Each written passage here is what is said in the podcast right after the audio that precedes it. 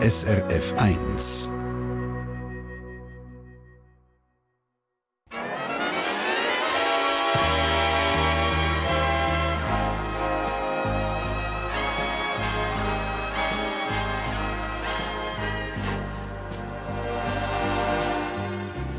Persönlich.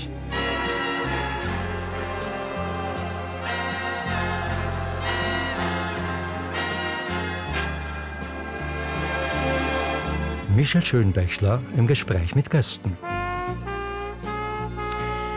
Guten Morgen miteinander. Herzlich willkommen im Persönlich. Schön, sind ihr mit dabei? Wir sind heute im Hotel Weisses Kreuz in Lies im Kanton Bern.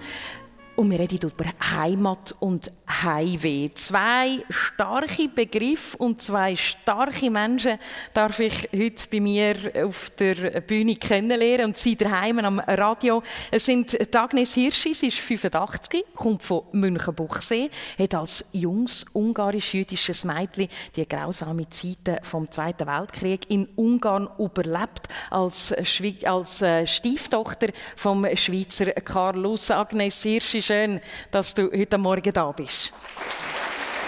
Guten Morgen. Und mein zweiter Gast, das ist der Rolf Sommer. Er ist 46, wohnt in Zürich, ist Schauspieler, Regisseur, Texter und kommt eigentlich aus dem Kanton Uri. Guten Morgen, Rolf. Guten Morgen.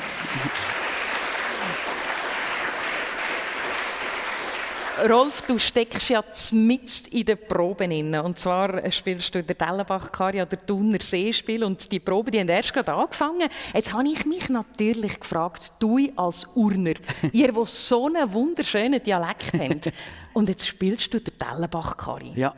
Ein Berner Stadtoriginal. Ja. Man muss sich tatsächlich lernen, Berner. ja, das wäre komisch, wenn der würde Uhren reden. Das wäre das wär definitiv komisch. Aber sagen wir jetzt mal schnell, die Proben, die sind jetzt gerade losgegangen. Das heißt, das Ensemble, das trifft sich irgendwo in einer Halle, tut schon mal ein bisschen mhm. austesten, ein bisschen ausspüren. Ich stelle mir das vor, das ist eine wahnsinnig interessante Stimmung. Ja, absolut. Wir haben am Montag angefangen, haben uns am, am Morgen um 10 Uhr zum ersten Mal überhaupt getroffen. Das sind ganz viele Leute, es sind fast 50 Menschen auf der Bühne allein und dann natürlich das ganze Team rundum, Bühne, Masken, Kostüm und, und, und die ganze Organisation. Da kommen ganz viele Menschen zusammen und das ist natürlich schon eine große Aufregung und dann stürzt man sich so in, die, in der Probebetrieb und, und, und fährt auf singen und auf Theater spielen und versucht sich an diesen Figuren anzunähern.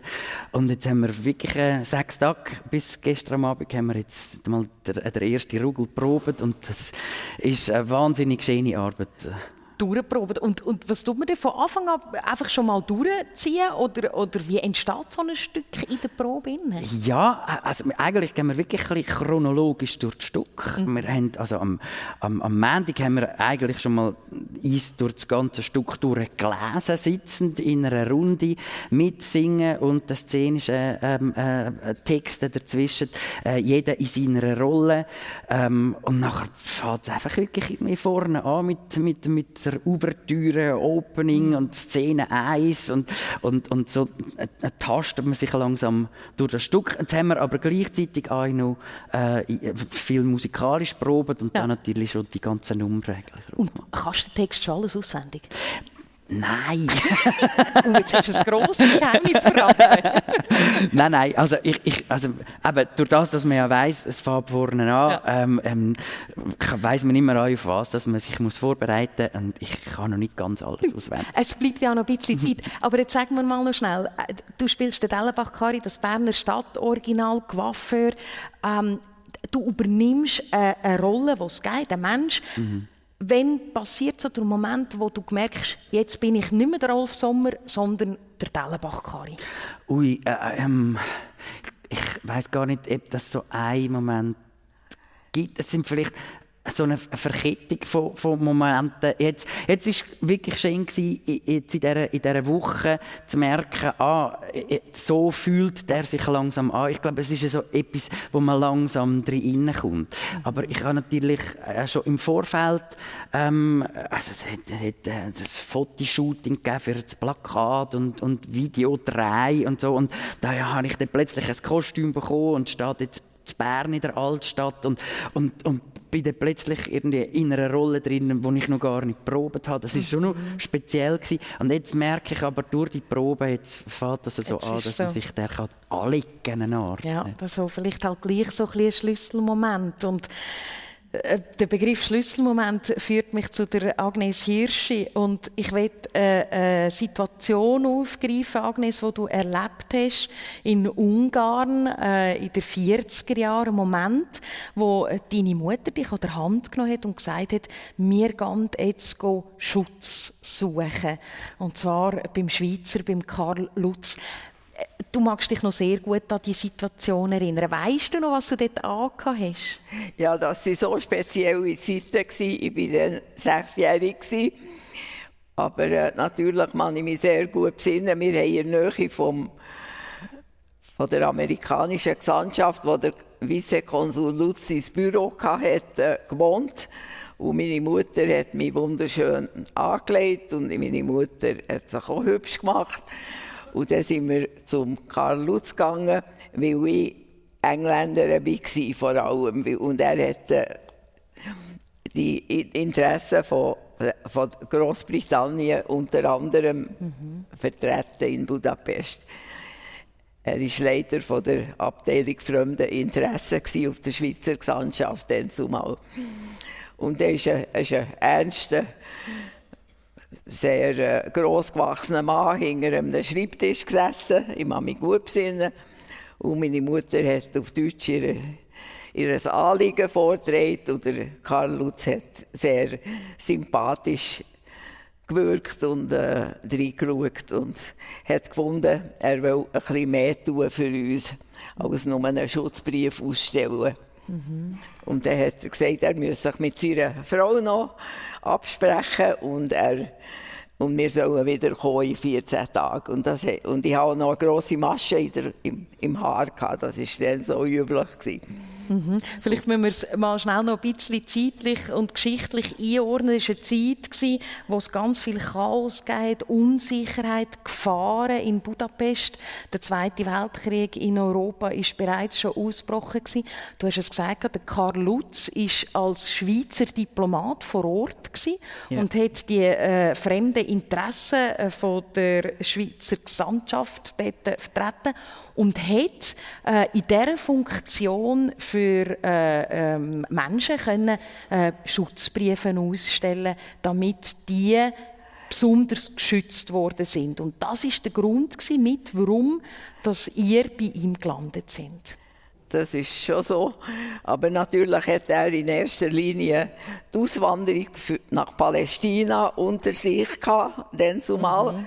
weil Palästina war britisches Mandatsgebiet in dieser Zeit und nach dem Einmarsch der Nazis in Budapest am 19. März 1944 ist die Situation der Juden verzweifelt worden. Und man hat einfach probiert, als letzte Möglichkeit nach Palästina auszuwandern. Aber das ist gar nicht mehr möglich weil die Grenzen sind schon gar nicht offen gewesen. Juden konnten nicht mehr reisen, ich glaube die anderen auch nicht. Es war einfach Krieg. Gewesen. Und äh, so musste er müssen irgendwie eine Lösung finden, wie er den vielen Tausenden, die da Schutz gesucht haben, helfen mhm. Wir werden noch darauf eingehen, wie er das gemacht hat. Was, was ich noch schnell hergelost habe, Agnes, wo du gesagt hast, du bist ja Engländerin. Und das hat einen guten Grund. Dein Vater ja. hat nämlich schon weit voraus studiert.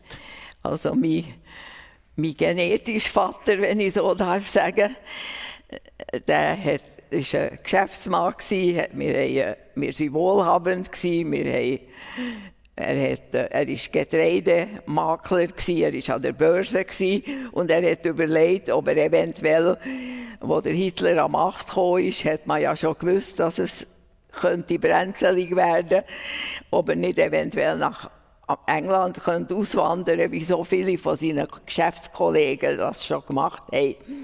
Und dann hat er mich gefunden, hat er meine hochschwangere Mutter nach London geschickt, mit, begleitet von einer Ärztin sogar. Und dann hat meine Mutter mich in London auf die Welt gebracht. Also genauer gesagt in Hendon, Middlesex, aber das ist irgendwie ein Quartier von London. Und äh, allerdings hat er nachher gleich nicht der Mumm gehabt, seinen Betrieb nach England zu verlegen und ist viel zu optimistisch gewesen. Also der Krieg ist ja noch nicht ausgebrochen mhm. gewesen, ist im 38 gewesen. Krieg ist erst im 39 ausgebrochen, der Zweite Weltkrieg. Und dann ist er halt nach einem Monat sind sie zusammen wieder nach Budapest zurück. Und mich haben sie in einem Moseskorb mitgenommen. Das haben sie immer so erzählt. So in einem geflochtenen Korb. Mhm. Man kann sich das gerade vorstellen. Und dann bist du dort in diesem Ungarn aufgewachsen und hast die ersten Jahre verbracht. Wir haben es vorhin schon gesagt, mit sechs das Umfeld von, geprägt war von Chaos und Unsicherheit. Wir machen mal einen Zeitsprung und gehen in die 80er Jahre, äh, Rolf. Da bist du 6, 7 gewesen, mhm. im Kanton Uri. Wie war denn die Welt? Gewesen? Jesus, ich hatte eine ganz schöne Kindheit. Also, ich, also, ich glaube, ganz, ganz so frei und, und, und frei von, von Sorgen. Also, ich, ich glaube, ich bin in einer gut bürgerlichen Mittelklassfamilie aufgewachsen. Mhm. Vater, Mutter, äh, ich und meine Schwester in einem Haus mit Garten. Also ja, so, so ist das gewesen. Ich zu Birkel in die Schule gegangen, später die, ins Kollegium, wo noch gerade irgendwie um eine Ecke war. Ich bin mir ich habe nur irgendwie zwei Minuten gebraucht für ins Kollegium, also ins Gimmi. So, so war meine Kindheit. Gewesen, ja. Ist das eine kleine Welt? Gewesen? Es klingt gerade schon sehr, sehr beschaulich an. Ja, ich, also, aber es ist mir nicht klein vorgekommen, es war einfach so, gewesen, wie es ist. Also ich, ich, ja, ich habe später mit 19, nach der Matura, habe ich mich sehr darauf gefreut, irgendwie ja, aus dem Kanton Uri wegzugehen und, so, und ein bisschen auszubrechen. Und dann hast du es bis auf Bern geschafft? Dann habe ich bis auf Bern geschafft. ja, das war ein grosser Sprung für. Ja, absolut. Warum Bern und was hast du dort erlebt? Ähm, ich, lustigerweise, wenn man, glaube ich, als, wenn, man, wenn man aus den Bergen kommt, vielleicht so eine, äh, eine natürliche Abneigung gegen eine Stadt wie Zürich. ich weiß es nicht. Ähm, äh, meine Schwester ist drei Jahre älter äh, äh, und hat schon zu Bern studiert und darum ich, äh, bin ich sie ab und zu noch besuchen, als ich selber noch im Gimmick war, hat darum mhm. die Stadt Bern schon ein bisschen kennt und das war für mich ganz klar gewesen, dass ich auch auf Bern studieren und, und darum bin ich dann auf Bern, habe den Bogen um Zürich herum gemacht. Aber interessanterweise, du bist ja heute Musical-Darsteller, du bist Schauspieler, du bist Texter, ähm, hast aber als erstes eigentlich nicht diesen Weg gewählt in der Ausbildung. Warum nicht?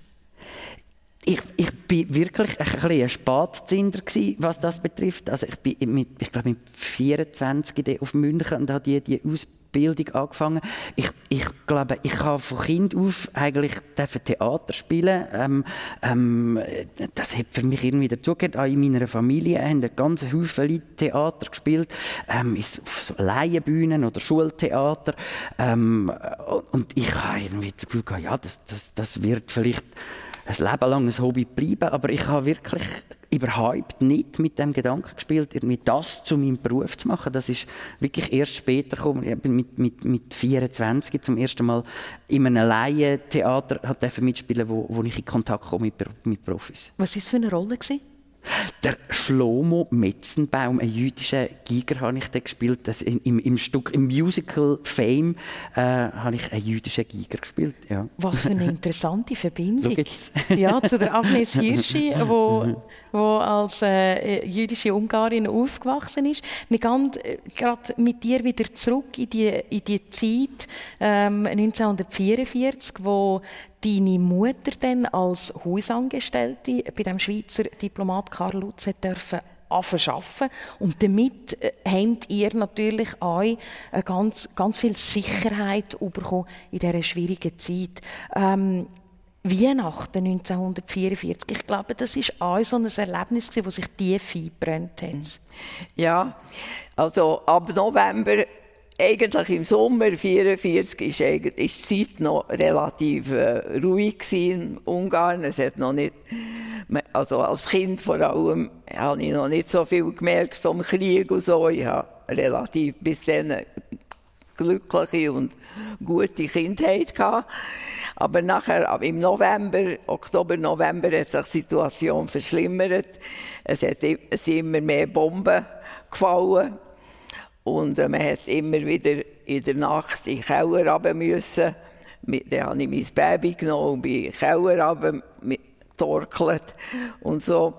Aber äh, Weihnachten haben wir noch können, bei der Lutz-Familie oben in der Wohnung von ihnen feiern. Und die, die Residenz von der Lutz-Familie ist wunderbar gelegen in Buda, also auf der anderen Seite von der Donau. Man hat über ganz Budapest über gesehen, wunderbar. Und äh, die letzte Weihnachtsfeier, Karl Lutz hat Weihnachten sehr viel bedeutet. Er hat Harmonium gespielt und man hat noch gesungen. Und es war noch sehr eindrückliche Weihnachtsfeier. Und vom Fenster aus konnte ich beobachten, wie die Margretenbrücke ist bombardiert wurde. Das ist eines von den Erlebnissen, die ich nie werde vergessen, dass ich Trams noch an den Fahrleitungen gehangen und, und sie langsam in die Donau gesunken und die Brücke ist langsam versunken und die Leute haben geschrauen und das ist ein unvergessliches Erlebnis für mich. Mhm. Ist das der Moment gewesen, wo, wo du, du hast vorhin gesagt hast, man hat dich bis dahin wirklich weggenommen als Kind von diesen grausamen Taten, die da passieren. Ist das der erste Moment gewesen, wo, wo, wo du gemerkt hast, da geht etwas, wo, wo ganz schlimm ist? Das muss so gewesen sein. Mhm. Ich habe das dann nicht so realisiert, aber es ist schon so gewesen. Und von dann an sind wir nachher sieben Wochen im Keller unten. Wir waren 30 Personen. Das war äh, der Luftschutzkeller von der Lutz-Familie. Mhm. Und wir sind ich könnte noch jetzt äh, genau beschreiben, wie es im Keller ausgesehen hat, wie die Matratzen am Boden waren von diesen Leuten. Wir sind, es war das Hauspersonal der, es waren Geflüchtete, äh, Engländer, die ihre Wohnung ausgebombt war und bei uns Zuflucht gefunden haben. Und es waren noch ein paar Polizisten, ungarische, zu unserem Schutz dort. Gewesen. Und ich hatte auch noch einen kleinen Spielkamerad, der, der vierjährige Tommy, der Sohn vom Chauffeur. Mhm in einem so einem Moment, wo für uns ganz, ganz schwierig ist, um sich das überhaupt vorzustellen, weil, weil wir das nicht erlebt haben. Agnes, wie behaltet man da Zuversicht als Kind? Deine Mutter war auch dort. Wie habt ihr euch gegenseitig gestützt? Ja, wie gesagt, also als Kind habe ich das nicht so schrecklich empfunden. Yeah. Ich, ich habe, also, am schlimmsten war, dass man äh, einfach am Anfang hat man noch Öllampen und Kerzen und mit der Zeit hat man das Öl halt für das Essen müssen brauchen, weil der Krieg länger gegangen ist, Belagerung von Budapest und von Buda. Und dann hat man einfach stundenlang manchmal im Dunkeln müssen sein. Und das hat mich eigentlich am schlimmsten gedacht. Aber sonst, die Leute haben ja Zeit alle und haben sich mit mir können beschäftigen, wenn ich das nötig hatte. Und ich habe, wie gesagt, auch meinen Spielkamerad gehabt. Und ich habe es nicht so schrecklich empfunden, die ganze Betreuung wie die Erwachsenen. Das mhm. habe ich einfach viel später erst realisiert, mhm. was eigentlich da gegangen ist. Rolf Sommer, du bist am Zuhören, äh, ganz äh, aufmerksam, wenn du so Geschichten hörst. Was löst das bei dir aus?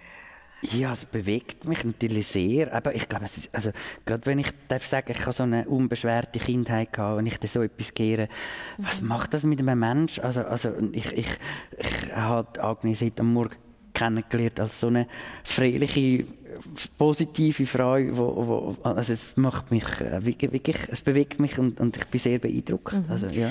Es zeigt, glaube ich, einfach, dass das Leben ganz viele Geschichten kann schreiben kann, mm. wo, wo wir so und anders empfinden, wo das eine oder das andere bei uns auslösen.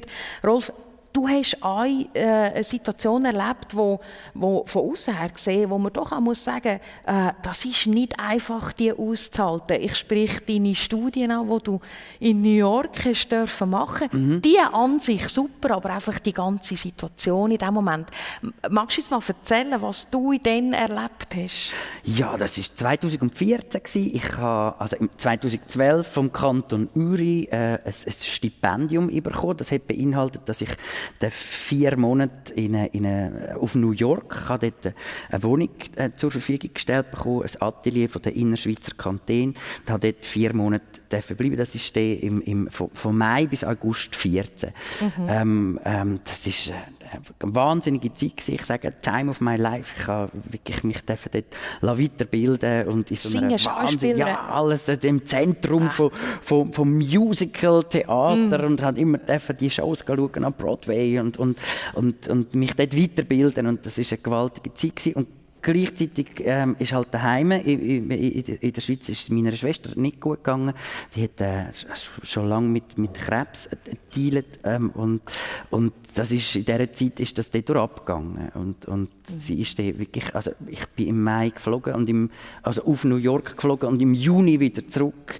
Ähm, und habe eigentlich den Aufenthalt in New York abbrechen, weil es ihr so schlecht gegangen ist. Und dann, ähm, ja, ist, ist, hat sie sich dann aber weh, weh aufgerafft geschafft und ist sich so aufgebäumt und hat gesagt, wieso bist du jetzt extra zurückgekommen? Du hättest jetzt einmal wegen mir sicher nicht müssen kommen. Und mhm. er hat gesagt, ja, ich bleibe nicht. Und dann hat gesagt, nein, sicher nicht. Du gehst jetzt auf sofort wieder zurück und, und, und machst jetzt die Ausbildung weiter dort. Und er hat gesagt, nein, das kommt nicht in Frage. Ich, ich lade dich jetzt nicht einfach äh, äh hängen da und ich, ich kann es sowieso nicht genießen, die, die New Yorker Zeit. Und er hat gesagt, wenn du da jetzt nicht gehst, dann glaubst du gar nicht, dass es mir wieder besser könnte gehen. Und so haben wir dann so zwei Tage so am, am Spital Spitalbett irgendwie so ein bisschen gestritten, in Anführungszeichen, bis sie mich dann doch wirklich dazu gebracht hat, wieder ins Flugzeug zu steigen und wieder zu gehen. Und dann haben wir uns dort voneinander verabschiedet nicht, äh, und haben nicht recht gewusst, ob wir uns echt jemals wieder gesehen und, mhm. und das ist dann auch tatsächlich der Moment gewesen, wo wir uns zum letzten Mal in die Augen geschaut haben, weil also ich hatte Mitte August ähm, meinen Aufenthalt zwar auch noch zwei Wochen früher abgebrochen, ähm, bin zurück in die Schweiz gekommen, aber ich bin eigentlich dort spät gekommen, weil im, im, im, wo ich im, Flug, im Flugzeug gesessen bin, ähm, ist Barbara gestorben und am, am, am, nächsten Morgen, als ich in Zürich gelandet war, ähm, hat sie nicht mehr gelebt. So. Mhm. Barbara, deine grosse Schwester, ein ja. wichtiger Mensch in deinem Leben, wo du dann so äh, hast müssen gehen Und du hast mir erzählt, hey, und dann bin ich gerade noch in der Vorbereitung für eine Premiere, zehn Tage später eine Komödie spielen. Wie, nimm, wie, wie macht man das? Oder aus einer so einer Situation in, eine, äh, in, eine, in, eine, in eine Probe, äh, wo man eine Komödie spielt? Ja, keine Ahnung. ich ja. glaube, es ist einfach dann schlussendlich ein Beruf, der wo, wo muss erfüllt werden. Ich, ich weiß es nicht mehr. Es ist ganz, ganz eine wilde äh, Zeit gewesen, irgendwie. Also, äh, also rein technisch bin ich einfach zuerst mal einfach jetlagged gewesen. Also ich, ich, ich, bin einfach Müde völlig vom Reisen, ja. vom Reisen neben mir gestanden, emotional völlig neben mir gestanden und nachher irgendwie die Nervosität von dem Stück. Ich wusste, ich muss in zehn Tagen jetzt die Probe, äh, die Premiere spielen. Ich dürfen in eine, in eine, in eine, in eine Rolle hineingumpen. Ähm, ähm, äh, und, und, ja, da, da ist, ist, vieles zusammengekommen. Ähm, ich, ich hatte einfach, glaube die ersten fünf Nächte praktisch gar nicht mehr geschlafen mhm. und, und hatte plötzlich irgendwie so Herzschmerz bekommen, dass ich das Gefühl hatte, oh Gott, jetzt, jetzt habe ich, glaube ich, auch noch irgendwie, also jetzt habe ich einen Herzinfarkt. Also ich habe wirklich irgendwie Angst gehabt und bin, glaube ich, Nacht am, am, am 11 nach einer, nach einer Probe irgendwie dann noch Zürich auf Permanence und habe mich dann selber irgendwie angemeldet. Ich, ich glaube, mein Herz tut nicht so, wie es sollte. Und, mhm. und dann haben die mich da sofort dran genommen mit Verdacht auf Herzinfarkt und dann hat sich dann herausgestellt, dass da gar nichts äh, äh, gar nicht. Äh, also kaputt ist, sondern alles ganz gut läuft. Und die Ärztin hat eben gesagt, ich, ich, äh, sie, sie, haben Stress, ist eine junge deutsche Ärztin, sie haben Stresssymptome, dann hat mir die so Beruhigungs- und Schlafmittel gegeben. Und und, und hätte eben gefunden, ich glaube, als Anekdote, das bleibt mir immer nur, sie, hat, sie hätte zu mir gesagt, irgendwie, und das mit ihrer Schwester, das können sie jetzt auch nicht mehr ändern. So. und das hat mir, das hat mir, das ist, im Moment bin ich so verklippt und habe irgendwie gedacht, yes, das, also was, was erlaubt die sich? Und gleichzeitig, äh, äh, das ist so ein, ein Ding gewesen, das mir wahnsinnig geholfen hätte, in den nächsten Tagen zu sagen, ja, das stimmt, bin jetzt da und wir machen jetzt die Abdankung für meine Schwester und wir machen jetzt die Premiere, weil ändern kann ich es jetzt gerade nicht und, mhm. und, und so ist das hat das nachher sehr gut funktioniert. Du hast die Sendung persönlich mit dem Rolf Sommer, Schauspieler, Schauspieler und Regisseur und mit der Agnes Hirschi, Journalistin und Stieftochter vom Schweizer Diplomat Karl Lutz, der ganz, ganz vielen Menschen im Zweiten Weltkrieg das Leben gerettet hat. Man rechnet so mit 50 bis 60.000 Menschen sind das gewesen, die er mit seinen Schutzbriefen retten konnte. Agnes, der Mensch, der Karl Lutz. Ich, ich habe ein Bild gesehen, wo, wo, wo man so eine verbombte Umgebung sieht, ein kaputtes Auto und der Karl Lutz hockt mit seiner damaligen Frau und dem Chauffeur in diesem Auto inne und posiert so und man hat so den Eindruck, er hat auch ein bisschen Humor gehabt, er hat einfach die Situation so genommen, wie sie ist. Ja, das ist, diese Foto ist natürlich nach dem Krieg ja. aufgenommen worden, wo wir wieder im Februar 1945 wieder endlich ans Tageslicht haben können, wo die Russen in die Keller eingedrungen sind und uns sogenannt befreit haben. Und äh, er hat Humor gehabt, ganz sicher. Ein Appenzeller Humor, ein bisschen hintergründiger Humor. Wir hätten ein bisschen verstehen ja. Du hast gerade gesagt, eben, äh, die Situation, ich gehe noch einmal zurück in den Keller, wo wir ja äh, bei zwei Monaten sind, in dieser Dunkelheit innen. Äh, obendran ist, hat der Krieg getobt und dann kommen die du hast gesagt, sogenannte Befrier, äh, die, die Russen, die euch dort rausgeholt haben. Und dort hat es eine Situation gegeben, Agnes, die du mir erzählt hast, hat es mich gefroren. Ähm, dort ist sehr eng geworden. Das ist schon die, das Erlebnis, das mir wahrscheinlich am nächsten, sehr nahe gegangen ist, dass die Russen eben uns befreien Das war im äh, Februar 1945. Mhm die sind in Keller eingedrungen und das waren so wilde Gesellen, die schon seit Monaten da unterwegs waren, dreckig, dreckige Stiefel, so Mützen aneinander Und meine Mutter hatte das Gefühl, gehabt, ich würde Angst haben vor denen und, äh, und anfangen zu rennen. Und das hat sie vermeiden und hat sie gesagt, ich soll unter das Bett kriechen. Es hat in diesem Keller nur zwei Betten für die Familie Lutz, für das Ehepaar Lutz ein Bett und für meine Mutter. Und sonst hat es dort lauter Matratzen gehabt. Dann hat, man mich, hat sie mich unter das Bett versteckt und hat gesagt, mach keinen Mucks. Und die Gesellen sind oben runtergekommen, polternd, und haben äh, vor allem gesagt, Chassis, Chassis, Uhren haben sie wollen. Mhm. Sie ja, haben gewusst, dass sie Schweizer dort und, und auf Alkohol sie sie aus gewesen. Sie haben sogar Kölnisch Wasser von meiner Mutter ausgetrunken. Sie waren nicht heikel gewesen. Dann sind sie aber da, haben wahrscheinlich jemanden noch gesucht und haben Gewehr natürlich auch bei sich gehabt und haben unter das Bett geschossen. Einfach ohne drunter zu schauen? Weil, ohne zu schauen, weil sie vermutet haben, dass vielleicht jemand sich noch verstecken könnte. Und äh, das muss für meine Mutter grauenhaft gewesen sein, könnt ihr euch vorstellen. Sie, und sie hat ja nicht dürfen reagieren. Und als sie gegangen sind, bin ich wieder Gottlob heil unter dem Bett gekrochen und es ist mir nichts passiert. Man hat einfach Schutzengel gebraucht und es hat immer wieder lebensgefährliche Situationen gegeben in dieser, in dieser Kriegszeit, vor allem auch für mhm. Lutz. Mhm. Und wo du raufgekommen bist, was hast du für eine Welt vorgefunden? Ja, das ist also gut. Einerseits war man glücklich, gewesen, endlich wieder an der Luft und Licht und das war herrlich. Gewesen, aber man im, hat sich im Hof von der äh, zerbombten Residenz besammelt und der der Karl Lutz hat Foto gemacht, er hat immer fotografiert, er war ein begabter Fotograf, was natürlich ein riesen Vorteil ist für mich, weil ich hunderte von Fotos habe und mhm. Ausstellungen und alles kann machen damit. Aber es ist, wenn man nachher umgeschaut hat, ist alles in Ruinen gewesen. Das Haus ist ja total abgebrannt. Es ist von 20 Brandbomben betroffen gewesen, die Residenz, wo 50 Zimmer hatte, ein wunderbares Gebäude vor dem Krieg. Und wenn man raus ist auf, vor das Haus, was ich gerne wollte, bin ich mit meiner Mutter raus vor das Tor gegangen. Dort war ein Platz und dort sind Bombenhülsen und tote Rösser rumgelegen und furchtbare Ruinenteile und alles. Und es hat gestunken natürlich von diesen Kadavern. Und dann hat meine Mutter gesagt, ja, du darfst nicht mehr auf die Straße raus allein. Mhm. Äh, eine furchtbare Zeit. Man hat nicht gedacht, dass so etwas in der heutigen Zeit auch noch möglich ist. Ähm, und äh, das ist etwas, was wir eigentlich hätte müssen lernen aus dieser Zeit. Ähm, die Sendung persönlich heute mit zwei, mit zwei Gästen, wo wir uns jetzt schon ein bisschen über Heimat unterhalten haben. Ich will mit euch auch noch über die grosse Liebe reden. das ist ein wichtiger Teil des Lebens. Und Rolf, deine grosse Liebe heisst David Mendoza, kommt aus Kolumbien.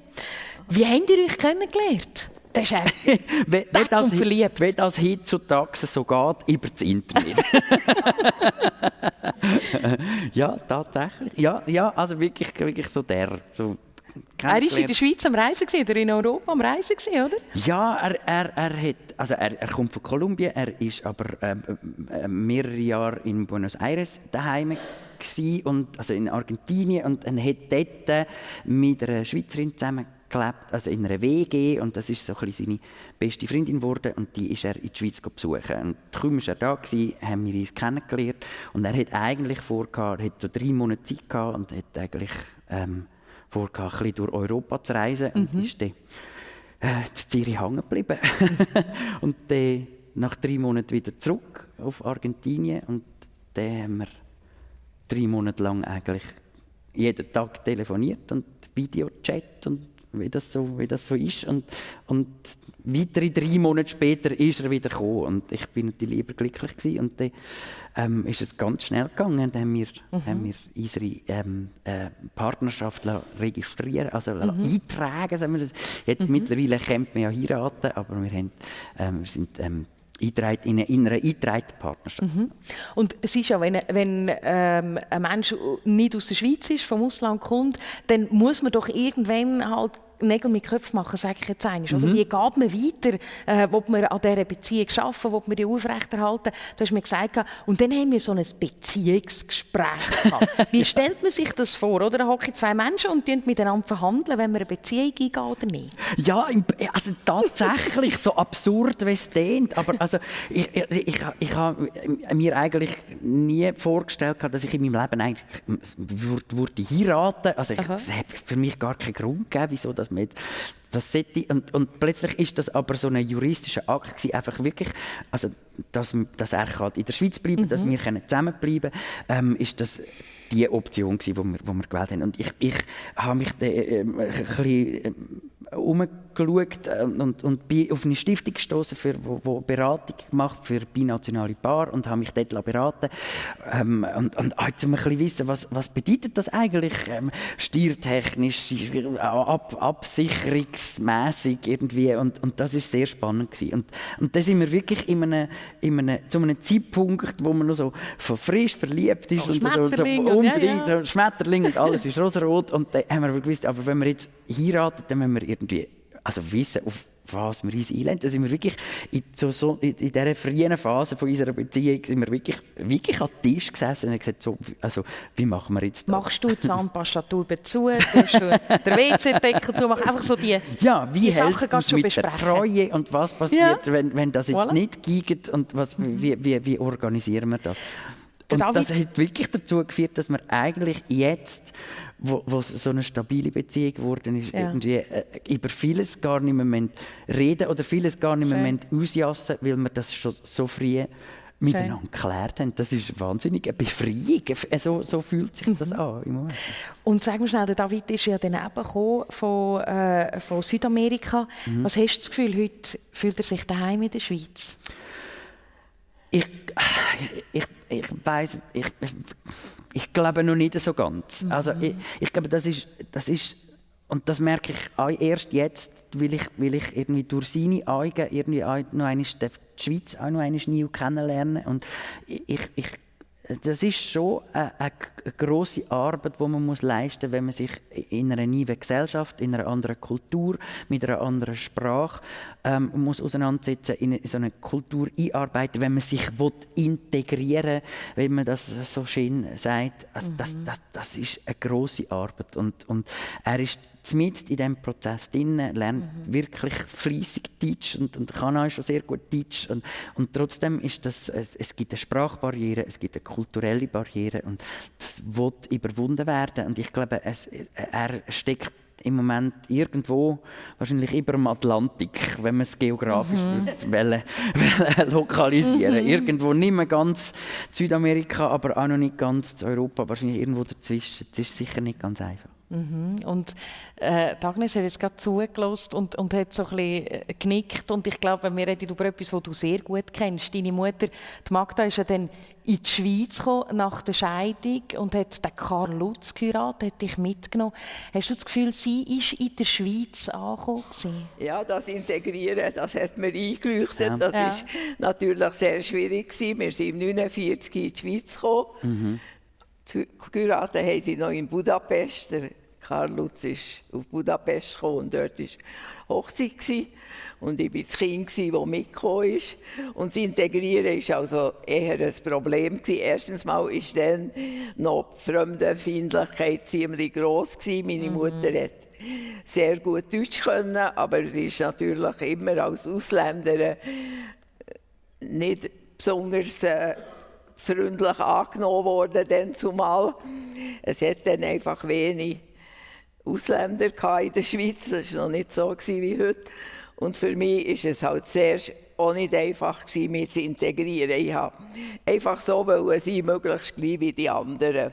Aber als ich in die Schweiz kam, konnte ich weder Deutsch können, noch noch bin ich vorbereitet auf was mich hier erwartet. Mhm. Ich bin dann gerade in die Sekundarschule gesteckt worden okay. und, das, und musste Deutsch lernen. Es war gerade die Mitte fünfte Klasse gewesen. Habe ich gerade Deutsch gelernt und auch noch gerade Französisch, was schon ein halbes Jahr mhm. gelaufen ist an mhm. dieser Schule. Und es war eine schwierige Zeit, aber als Kind konnte ich mich natürlich viel schneller können mhm. integrieren. Aber es ist doch ziemlich lang gegangen, bis, bis ich wirklich heimisch geworden bin.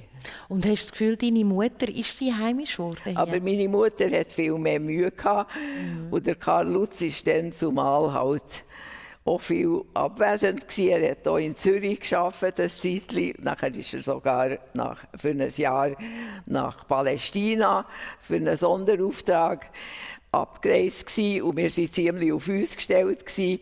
und es war für sie wirklich schwierig gewesen, sich da etwas aufzubauen. Ja, und ich stelle mir das schon auch schwierig vor. Die zwei haben sich ja unter den dramatischsten Umständen im Krieg kennengelernt. Ja. Ähm, und sie ist dann ihm nachgereist in die Schweiz und Du hast mir auch erzählt, oder, so ein bisschen die Schwierigkeit auch für Karl Lutz, der so viel gemacht hat, so viele Menschen gerettet hat und aber immer ein bisschen um die Anerkennung in der Schweiz hat müssen kämpfen hm. Er hat sehr müssen um Anerkennung kämpfen. Das ist einfach eine schwierige Zeit gewesen, als er herumgekommen ist. Er hat ja immer erzählt, äh, er hat erwartet, dass vielleicht der Bundesrat ihm würde danken für mhm. was er dort gemacht hat. Er ist 20 Jahre vorher in Amerika schon tätig, äh, hat er gelebt und hat einfach die Gepflogenheit in der Schweiz nicht so kennt. Darum hat er sich die Illusionen gemacht mit dem hm. Bundesrat. Dann ist er unter sehr misslichen Umständen sind die im 45 die Diplomaten wieder in die Schweiz zurückgekommen. Durch das minenverseuchte Mittelmeer. Die Reise ist eine Woche gegangen mit dem Schiff von Istanbul. Man musste zuerst auf Istanbul, mhm. müssen, weil die Bahnlinien sind natürlich auch bombardiert waren. Von Istanbul sind sie nachher auf Lissabon und von Lissabon mit dem Bus in die Schweiz. Und eben statt dass man ihm danket hätte, hat man ihn an der Grenze erwartet und gefragt, was haben Sie zu verzollen. Das ist offizieller Humor. das hat er auch immer erzählt. Ja. Und er war frustriert weil es ist natürlich der Kalte Krieg war und die Rolle der Schweiz war noch nicht aufgearbeitet gewesen. Und wie gesagt, er hat Gepflogenheiten im Bundeshaus nicht kennt, weil er ein Quereinsteiger war als mm. Diplomat. Mm Und äh, in Amerika hat er seine diplomatische Karriere auf der Schweizer Gesandtschaft in Washington D.C. und in St. Louis angefangen und er hat einfach nicht gewusst, wie das hier zugeht und dass man hier nicht so Helden verehren. Mhm. Ja, vielleicht ist das ein mhm. Schweizer Mentalität. Er ist ja dann von Flavio Gotti vom Bundesrat noch, noch geehrt worden. Es gibt ein Sitzungszimmer, das nach ihm benannt ist. Gottlob hat sich die Situation in den letzten Jahren ja. stark geändert. Gut, ich kämpfe seit 20 Jahren für seine Anerkennung. Ich habe ihm das am Totenbett versprochen, dass ich dafür werde sorgen, dass seine Rettungsaktion nicht ganz vergessen geht und mhm. auch die mhm. schreckliche Zeit und vor allem, dass ich bei der Jugend dafür sorge, dass das dass in Erinnerung bleibt. Wie wichtig das Und das nicht mache ich seit 20 Jahren und ich bemühe, ich mache Ausstellungen, ich, halte Reden, wir, wir, wir haben sehr viel erreicht. Ich habe, wir haben einen Verein, mhm. der mir auch hilft. Und dadurch ist er jetzt auch viel bekannter geworden mhm. und vor allem hat er seit ein paar Jahren wirklich einige Anerkennung auch in der Schweiz bekommen. Im Ausland ist er von Anfang an anerkannt gewesen, mhm. auch von Yad Vashem, wo Helden tut ehren, die für die Juden etwas da haben. Mhm. Und darum dürfen wir auch deine Geschichte heute hören, in der Sendung persönlich auf SRF 1.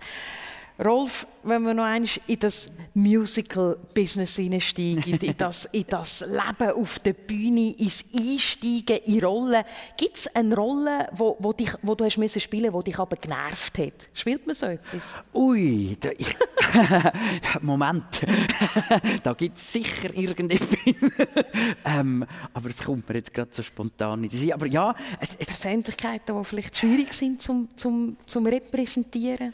Ja, lustig also jetzt gerade letztes Jahr habe ich Tun auf der, auf der Seebühne mitspielen und habe dort ganz, ganz ekligen, ständig besoffenen Füdli-Klopfer, der, der, der Jürg spielen, der immer an der Frau so ein bisschen, ähm, ein bisschen zu ist. Also mhm. eigentlich ganz eine furchtbare wunderbare Person, aber das macht ja wahnsinnig, wahnsinnig Spass, so jemanden zu spielen. Also, Weil, Weil man es eben sonst nicht ja, muss, oder? Ja, vielleicht darf man sich dann endlich so ganz auflädig benehmen oder so. Aber mhm. nein, das ist ja, das ist ja komödiantisch sehr, sehr leise zum Spielen. Aber, mhm. aber ja, es gibt sicher auch, also, also, auch sicher schon Sachen gespielt, die vielleicht weniger Spass gemacht haben. Aber mhm. eigentlich es ist Berufung und es ist Beruf in einem. Du hast ja die Ausbildung gemacht an der Musical Akademie in München. Äh, mhm. Äh, Deutschland natürlich noch ein bisschen ein grösseres Pflaster, sage ich jetzt mal, wie die Schweiz für Bühnenproduktionen und so weiter. Ähm, und gleich, glaube ich, hat mir dir relativ schnell gesagt, mit deinem Dialekt vergiss es. Ja, also ich, zum, zum zu präzisieren, es, ja, gibt, es gibt aber die, die, die die große Musical Akademie, staatliche Schule, an der bin ich nicht ich bin äh, zu München an einer, an einer kleineren privaten, an der Abraxas Musical Akademie. So die, die die grossen Stars und Wir haben immer so ein bisschen zu den grossen aufgeschaut, zu den, zu den Hochschulen und, und, und wenn man eben auf einer privaten Schule ist, dann, dann gibt es in Deutschland die Möglichkeit, ähm, ähm, sich bei, bei, bei der ZAV äh, so eine, so eine bundesdeutsche Anerkennung abzuholen. Und das habe ich dann gemacht. Da bin ich dann auf Berlin gereist und habe dort bei, bei, bei, bei das, der Norbert Hunecke, hat er bei dem vorgesprochen äh, und vorgesungen und mich um die Anerkennung bemüht. Und er hat tatsächlich gesagt, ja, mit ihrem Schweizer Akzent werden sie in Deutschland nie einen Job finden.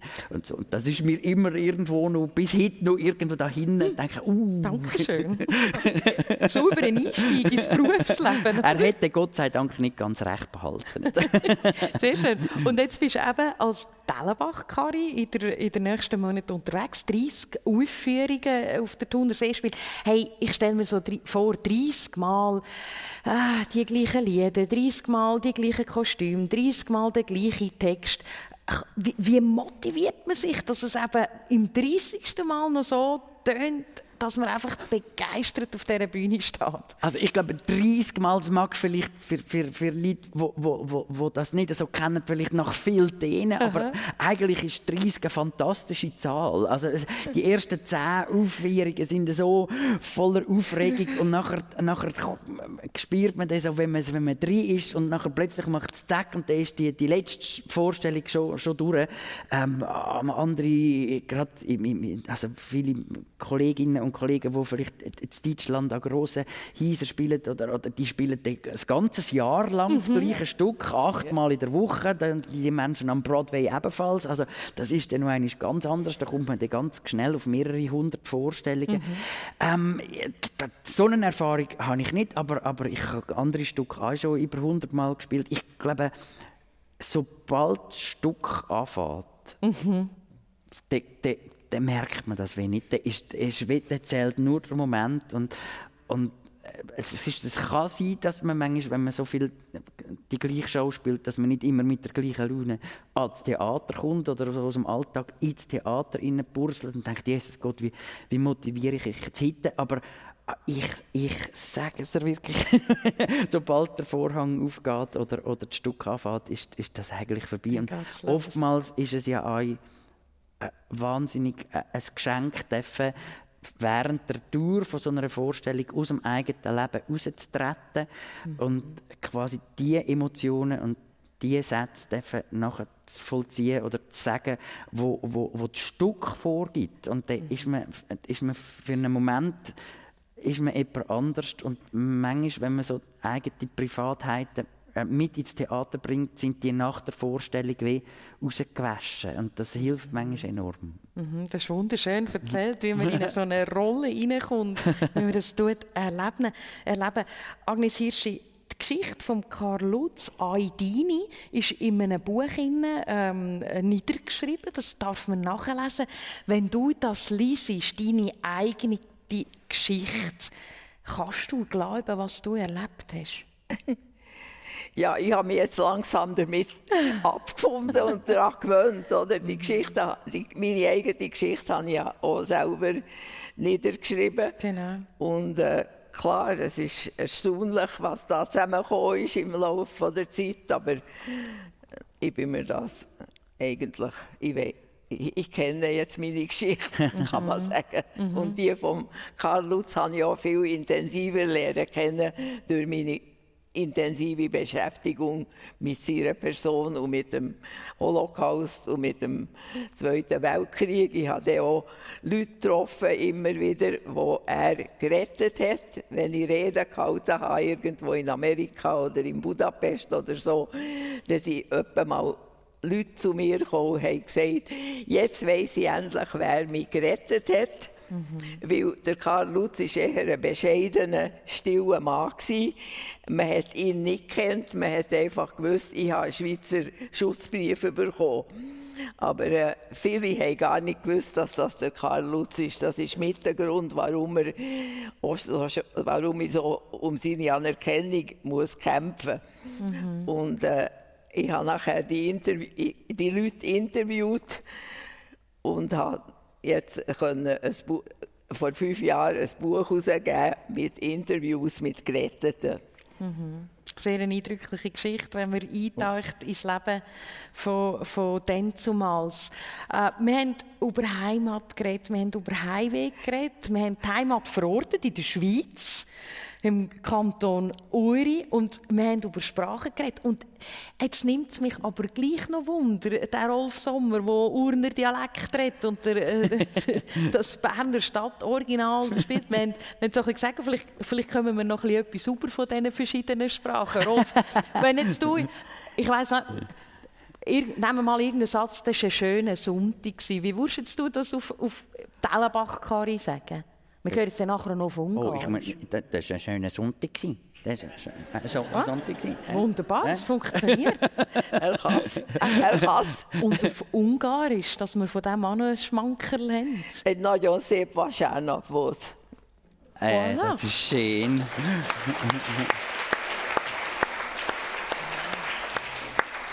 Ungarisch und Berner Dialekt auf der Bühne. Was für ein toller Abschluss von einer tolle Stunde. Wir sind bereits schon wieder durch mit dieser Sendung persönlich. Es hat mich sehr gefreut, dass ihr mit dabei sind hier im Hotel Weißes Kreuz in Lies oder daheim, wenn ihr eingeschaltet habt. Und natürlich, ich zeige ein grosses Danke, ich beiden auf der Bühne, dass ihr euch Zeit genommen habt für uns. Merci viel, viel mal, Rolf Sommer und Agnes Hirschi. Danke für die Einladung.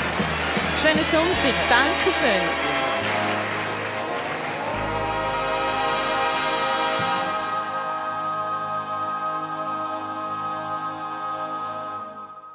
Persönlich live aus dem Hotel Weißes Kreuz in Lies, moderiert von Michelle Schönbächler mit ihren spannenden Gästen Agnes Hirschi, Holocaust-Überlebende und ehemalige Journalistin. Und der Schauspieler, Regisseur und Texter der Rolf Sommer ist auch zu Gast gewesen. Technik Thies Ganz und Svenja Bormann. Und die Sendung, wenn Sie jetzt mit drin eingeschaltet haben, Sie können sie in voller Pracht hören. Und zwar online bei uns srf1.ch oder dann heute Abend ab dem 10 wird die Sendung dann dann wiederholt. Und am nächsten Sonntag empfängt Olivia Röllin ihre Gäste, nämlich die Sportschützin Nina Christen und der Zen-Lehrer und Philosoph Peter Wittmer im Radiostudio Basel. Wenn Sie da möchten live dabei sein am nächsten Sonntag, dann melden Sie sich jetzt an. Sie müssen sich anmelden, da kann man nicht einfach so vorbeigehen. Melden Sie sich an fürs nächste persönlich zum Live dabei sein, online bei uns auf dem Anmeldeformular srf1.ch. Eine Sendung von SRF1. Mehr Informationen und Podcasts auf srf1.ch.